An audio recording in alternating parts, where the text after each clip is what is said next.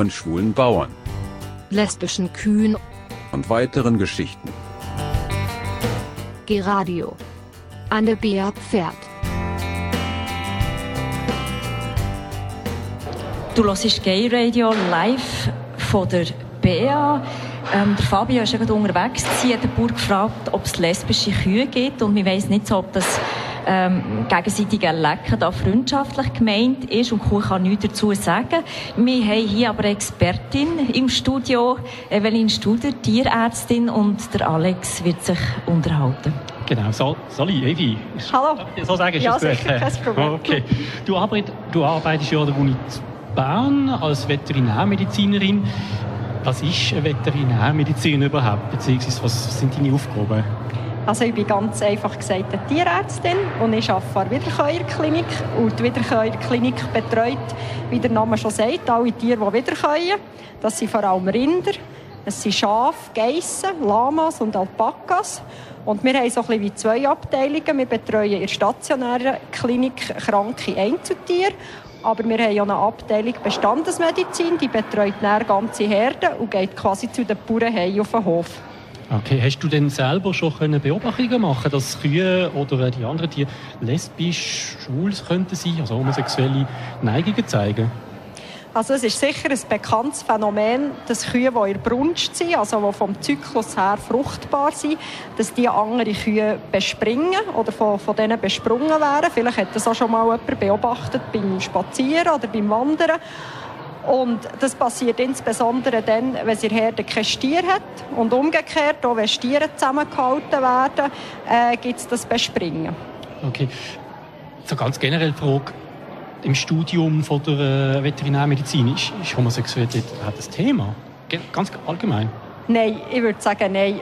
Im Vergleich zur Menschenmedizin haben wir es ja mit Patienten zu tun, die, die uns leider nicht sagen, was sie haben, was sie plagt, die nicht reden. Und ähm, manchmal haben wir eben schon genug zu tun, damit herauszufinden, was ihnen gerade gesundheitlich fehlt. Und über ihr Gefühls- und Liebesleben wissen wir um das weniger. Aber so be beobachtet, wenn man es beobachtet, Wissenschaft ist ja, basiert ja oft auf Beobachtungen. Ja, es ist halt bei den Nutztieren noch schwierig, weil sie haben sehr gute Haltungsbedingungen in der Schweiz, aber es ist schwierig von Natürlichkeit und von natürlichen Beobachtungen zu reden, weil die Tiere werden ja in Herden gehalten und die Herde bestimmt eigentlich der Mensch und auch das Haltungssystem, also wie der Stall aussieht, wie, wie und wenn sie auf die Weide gehen, das bestimmt auch der Mensch. Und sie werden ja zum Teil sogar künstlich besamt. Und das repräsentiert ja eigentlich wie nicht ganz die Natur. Und dann ist es ganz unabhängig, äh, ob wir jetzt von Homosexualität oder von was auch immer reden, die Grenze zwischen unnatürlich und Natur ist schon eine Diskussion. Und dann wird es bei der Natur von den Gefühlen wird's richtig knifflig. Ja, Okay, ja, das kann man vorstellen. Das ist sicher nicht einfach. Ähm, insbesondere auch, wir haben es vorher schon gehört, dass ähm, ja, man bis vor kurzem eigentlich davon ausgegangen ist oder auch gesagt hat, dass ähm, bei Tieren der, der, der sexuelle oder der körperliche Austausch generell eigentlich einzig der Fortpflanzung dient. Ich denke, das ist das, was man so kennt. Wird uns überhaupt angeschaut, eben die Gefühle. Ist das überhaupt ein Thema zwischen den Tieren? Also, was ich kann sagen, was ich weiss, dass zum Teil Landwirte erzählen, dass sie Kühe haben, die ganz enge Freundinnen sind, die auf der Weide immer zusammen sind, die zusammen rumspazieren, die eben einander putzen, schlecken. Es gibt auch Erzählungen, dass ähm, zum Beispiel Kälbli, die miteinander sind aufgewachsen oder Zwillinge, dass die fast unzertrennlich sind. Und es gibt auch ganz viele hochsoziale Verhaltensweisen, zum Beispiel, dass sie sich ähm, Kopf gegen Hinterteil zueinander stellen und dann kann die eine Kuh der anderen die Fliegen aus dem Gesicht wedeln. Ganz lieb, hä? Ja, also sie sind wirklich, sie sind, und das sind ja früher auch Herdentiere und Ja. Fluchttiere gewesen. also so das Zusammenstehen und das Miteinander, das ist, das ist sehr wichtig, aber eben, sie reden leider nicht über Gefühl, wie fest, dass sie jetzt verliebt sind oder das nur aus praktischen Gründen machen. Okay, ja.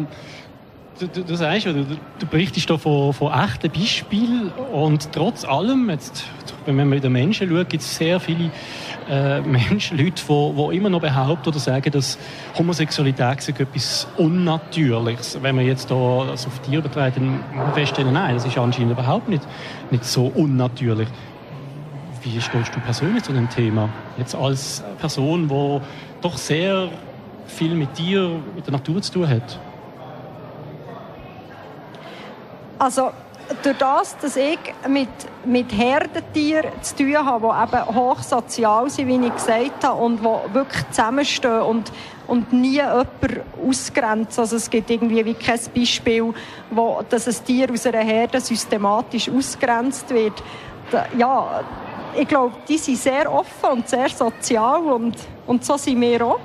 Es ist noch nie nicht irgendwie aufgefallen, dass es Ausgrenzungen gibt Diskriminierung unter den Tieren. Nein. Wenn da eins ausschert, in dem Sinne, dass sie sich homosexuell verhalten. Im Gegensatz zu den Menschen in dem Fall völlig völlig sozial. Offen und sozial. Ja, eine Kuh ist wirklich das so. sozialste und liebste Tier, eigentlich, wenn der Herdenverband einigermaßen funktioniert, was man sich vorstellen kann. Dann würde ich doch sagen, machen wir den Aufruf von Gay Radio, dass doch alle Menschen sollten sich so verhalten wie Kühe. ja, genau. Zumindest bezogen auf äh, Anerkennung von, von Homosexualität. Ähm, was ich schon noch gelesen habe, gehört habe, dass ähm, das auch mit also die Anziehung bei den Tieren zumindest mit den Pheromonen, das sind so natürliche Duftstoffe, würde ich jetzt mal übersetzen, mhm. äh, dass das dort eine Rolle spielt. Denkst du, das kann schon zutreffen? Jetzt auch bezogen auf halt dann, das, ja, äh, Kuh, jetzt eine weibliche Kuh anders schmeckt als eine, äh, eine männliche Kuh jetzt nicht, aber äh, ein Rind. Also ich bin leider keine Pheromonspezialistin, aber ich bin ganz sicher und überzeugt, dass sie bei den Tieren eine viel größere Rolle spielen, die Duftstoffe, als bei uns Menschen. Und was man vielleicht hier auch noch sagen kann, Tiere übertönen ihre Düfte auch nicht durch irgendwie Parfum oder äh, Körperpflegeprodukte. Also da ist wirklich alles ganz natürlich. Und von daher hat, äh, hat das Gerüchli und die Natur sicher äh, die Nase vorn. Denkst du, es gibt andere Gründe, oder die entweder wissenschaftlich oder auch einfach so aus der Praxis kannst vorstellen, die dazu führt, dass ja, sich auch zwei, zwei Männer oder zwei Weibchen finden? Also eben, wie, wie bereits erwähnt, die, die Freundschaften, die offenbar durch das gemeinsame Aufwachsen entstehen oder durch Verwandtschaft ähm, man weiß auch, dass sie eine gewisse optische Komponente hat, also dass wenn, wenn, wenn sie ähnlich aussehen, dass sie einander zum Teil lieber haben. Also zum Beispiel, wenn man eine Herde hat mit zwei verschiedenen Rassen, dann kommt es manchmal vor, dass lieber die, die einen ein bisschen zusammen sind und lieber die anderen. Also sie sind untereinander nett, aber sie haben da ihre, ihre Vorzüge. Und ja, sicher, sicher der Geruch. Okay, also zumindest bei den Vorzügen sind sie dann doch wieder ähnlich wie die Menschen. He? Genau. Okay. ähm, äh, ein, ein anderes Thema ist Zweigeschlechtlichkeit. Also äh, der Fachbegriff ist Hermaphroditismus. Äh, hier geht es um Lebewesen, die sowohl eine männliche als auch weibliche Geschlechtsausprägung haben. Umgangssprachlich redet man da auch von Twitter. Bei Menschen wird heute in der Regel der Begriff Intersexualität verwendet. Ähm, das sind also für Menschen, die nicht eindeutig einem weiblichen oder männlichen Geschlecht zugeordnet werden können. Bei intersexuellen Menschen sind noch bis vor wenigen Jahren bereits bei der Geburt Operationen zur Geschlechtsangleichung vorgenommen worden. Das sehr zum Leidwesen von den betroffenen Menschen. Und auch noch heute müssen Intersexuelle sehr stark für ihre Rechte kämpfen. Jetzt aber zurück zu den Tieren. Im Gegensatz zu den Menschen ist Zwei, äh, Zweigeschlechtlichkeit ja bei gewissen Tieren ein ganz äh, normaler Teil von ihrem Lebenszyklus. Evi, äh, bei was für Tieren ist das Phänomen bekannt? Also ich kenne halt wirklich eher nur die Nutztiere und die Wiederkäuer und da kenne ich das Beispiel von Geissen. Und zwar gibt es Geissen, denen wachsen von Natur aus keine Hörner und diese Eigenschaft ist aber gekoppelt mit der Zweigeschlechtlichkeit. Das heißt, aber sie können sie nicht Nein, sie sind nicht wandelbar. Sie sind in dem Sinn ähm, vermindert fruchtbar. Also sie funktionieren so ein bisschen weder als Weibli noch als Männli gut. Und ja, das ist jetzt vielleicht ein bisschen böse, aber wenn jemand, sagen wir, Geissen hat, dann will er auch, dass sie, dass sie sich vermehren. Und von dem her ähm, ist, die, ist bei diesen Geissen, ja, wie gesagt, die Fruchtbarkeit bereits aus genetischen Gründen vermindert.